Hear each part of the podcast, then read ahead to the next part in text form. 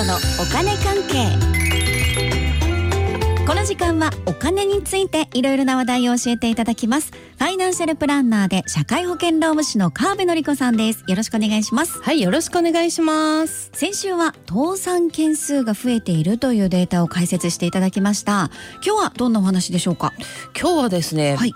うん認知症、おう。ん、まあ結構聞きますよね。そうですうんね認知症とね、お金についての関係で、まあ注意点と言いますかね。ほうほう。うん、というのはね、はい。ここ最近もう周りでね、まあ、親が認知症になってしまってっていう話をもう立て続けに聞いたんですよね。あそうですか、うん。そんな話がじゃあ偶然にも重なったんですね。まあね偶然といえば偶然なんですけれども、はい。でもね日本はねもともともうね高齢の方が多いじゃないですか、うん。今ね、うん。だから偶然っていうよりこうあるあるっていう感じでもう考えなきゃいけないかなって感じたんですよね。そうか。うん、あの総務省のねデータによると、はい。昨年時点で65歳以上の方のね率ですね。29%ということでね人口の3分の1が65歳以上ってことですよねこれね。うわ中でも75歳以上の人の割合は過去最高ですって、そうなんですね、うん。いや高齢化高齢化ってもう言葉はよく聞きますけど、三うん。3分の1人口の。うん。ねうわ。そうなんですよね。あで厚生労働省では2025年ですから再来年ですよね。ーはい。には高齢者の5人に1人が、まあ、認知症にと。2040年には4人に1人が認知症にっていうね高齢者の中の、うん、4人に1人が認知症にっていう試算も出してるんですよね。そうなんですね、でね今回私に入ってきたお話っていうのはですね、はいお父様が、まあ、倒れて脳の手術をねされたってことなんですよね。ほうでそこそのきっかけなのかな？その後認知症になってしまったっていうんですよ。で70代でええ体はすごく元気で。でお母様が60代で超元気なんですよね、はい。っていう状況ちょっと想像してみてください。うん。うんね元気ですよ体は。そうですよね。そうその状態でお父様は施設には入居はしましたけれども、うん。まあお金はかかっていきますよえね。えそしてお母様は自宅にいてね、うんうん。で生活費かかりますしそうね。ですね、うん、だからお金をどうしようかなってことでうん。お父さんの財産をはい。いろいろ見てみたらええ。そしたらね資産の結構な比率を投資に回していたそうなんですよね。うん、今だったら結構こう上がってるみたいな、うんうん。そうそういう上昇局面なので、うん。ちょっと売ってねこううん換金していろいろお金かかるんで使っていきたいかななんて気しません、思います。だってね、うん。生活費あと施設に払うお金も、うん。やっぱ現金がいいっていうかこう投資の商品じゃ払えないですからね。そうそうそう。しかも今高いんだったらなおさらですよね。うん、そうなんですよね。おでもね松尾さんこれがねダメなんですよ。ーダメなんですか？ダメなんですよ。これなぜかっていうと、はい。認知症になっていたらまあ、投資の商品とかね、うんうん。そういったものの解約とか売却とかねそういった手続きはできないですね。そうなんですね。うんそういったもの以外もええ。契約っていう契約は何でも無効だとそういうふうに覚えておいてください。えー、結構厳しいですねそれ。まあね厳しいっていうふうにも思うんですけどでもですよ、逆にね騙されたりとかねはあそういうことがあったとしても、うんうんうん。その遡って無効にできるとかそういう強みもあったりするんですよね。そうなんですね、うん。そこの面ではいいけれども、うんうん。でもちょっと待ってくださいこれ。じゃあ普通の銀行の預金は大丈夫なんですよね？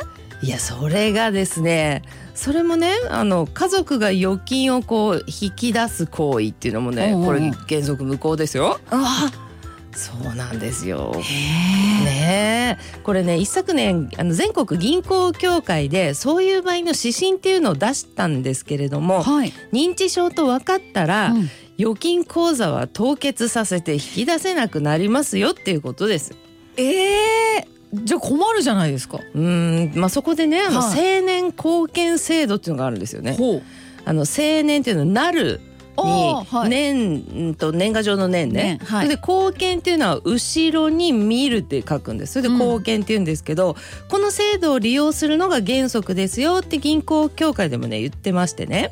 でその手続きの中でまああの手続きをした上で本人の施設のお金とかね、うんうん。であればその手続き中だったらその時間なら、まあ、一部認められるっていうこともあるようですが原則は、まあ、家族が引っ張り出すのはダメというふうに考えておくべきですね。そうなんですね、うんちなみにその青年貢献制度うんって簡単にできるんですか、いや簡単ではないですね。うん、青年貢献人っていう人って人なんですけど、はいその人をね選ぶんですよ。で例えばお父さんの青年貢献人は誰々ですみたいなね。そんな感じで選ぶわけですよね。はい。でという手続きを家庭裁判所でこうねやるとかちょっとなんかややこしそうじゃないですか？ややこしそう。ね、そのうん青年貢献人が誰って決まったら、うん。その人が財産管理とかねいろんな契約とかをこう代理で行うことができると。ほう。だからあの預貯金の引き出しっていうのもその青年後見人の人ができるとはい。いう感じになるんですよね。はうん、で状況によってはね、はい。家族でもその家族の関係とかによってはね家族が青年後見人になれないとかねあ。財産がちょっと多いからこれはダメですねとかそういったこともあるんですよ。ほそれで例えばこう司法書士さんとかね、うんうん。が選ばれたりもするんですけどあとはまあ誰でもいい誰でもいいってわけじゃないけど例えば青年後見には川辺さんにしますとかね。うはそれがこう家庭裁判所で OK になったとしますよ。あはい。そしたらそのご家庭はうん。川辺さんにねうん毎月こう何万円か払うっていうことにもなるわけですよ。あだからこういろいろ手続きの時間もかかるしあお金も毎月かかるし労力もかかるっていうことにはなります。あーまあそうですよね、うんその労力っていうのもね、うんっていうかまずなんでお金を引き出せないのっていうところ、うんまあ、そしてその難しそうな制度何っていうその段階からですもんね。そうなんですそこをうんこうなんでから始まりますよね。でもこればかりはルールで認知症になったらダメなんですね。そうかそうなんですよ。まあだからってわけでもないですけれども、はい。私はね思うに、うん。夫婦のお金をもう全部まとめてとかごちゃ混ぜとかもどうかなという感じでね、うん。思うんですよね。ほ。うほなんか知らないけど結婚したらラブラブすぎて全部夫名義にしちゃってとかね。自分の口座解約しちゃって口座持ってない妻っていうのもいあったことありますからうね。そうなんですか。うん、そうもしこのケースそれなら全然出せないですよ何も。あそうかそううか。ん、でそれにここはまあ60代70代の夫婦ですけどそんなどころかねラブラブから数年後で全然ラブラブじゃないのにねみたいな なりますからね結構。ねわかんないですもんね。わかんないですよ先のことはね。うんいやそうですよ、うんねあとはね夫の人で多いのは、ええあの名義は自分になってるんだけれども、うん結婚した瞬間になんか知らないけどカードやら何やらも全部妻に渡しちゃってね。もうなんか嬉しいのか知らないですけどね。いやいやちょっとちょっと毒があったね。言い方にね。ね性格上もうん奥様の方がきっちりされてるとかいう場合もまあそういうのもあるかもしれないしないかもしれないですけどね。はい。あまりにもでも自分の状況意味分かってない夫の人いますよ。そうですよね。でその辺はじゃちゃんとしなきゃいけないよ。そうですよ。自分の稼いだお金の状況ぐらいはなんてねそうですよね、うん、思ったりもするんですけどね。気にしてない人はもしかしたらいらっしゃるかもしれませんけど、うんあとこれ他の事例もちょっと教えてもらいたいですね。いやそう結構いっぱいあったんですよ。そうもう一個ちょっと時間あればいきますかね。もう一件はですねお父様はずいぶん前に亡くなっているんですね。はい。でお母様が認知症というふうに診断されたってことなんですね。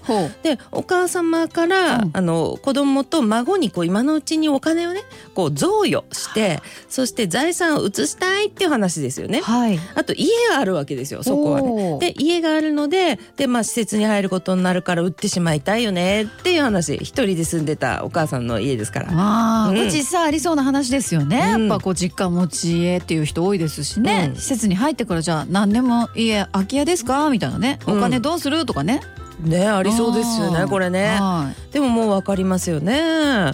お金を子供とか孫にあげるっていう贈与これは契約なんでダメですよね。そうん、まあその前にお金を引き出せない問題っていうのもあったり、うん。そして家を売るなんて思いっきり契約行為ですしね。これは難しい問題ですよね。いやだからまあ正直言って私は個人的にははい。就活とかエンディングノートとかあんまり好きじゃないんですけれども、え。でも、まあ、い今日お話ししたような知識はしっかり持っていただいて、うんうん。年を取る前にね、まあ、お金はなんていうかな溜め込まずに使うなり、うん。まあ、しかるべき人に渡すしたいのであれば渡すなり、うん。まあそういったことはねやっておく必要あるかなとは思いますね。そうですね。その辺もちょっと重要ですね。準備をしておくっていうのはね、うんはい。え今日は認知症とお金について教えていただきました。ファイナンシャルプランナーで社会保険労務士の川辺典子さんありがとうございました。はい、ありがとうございました。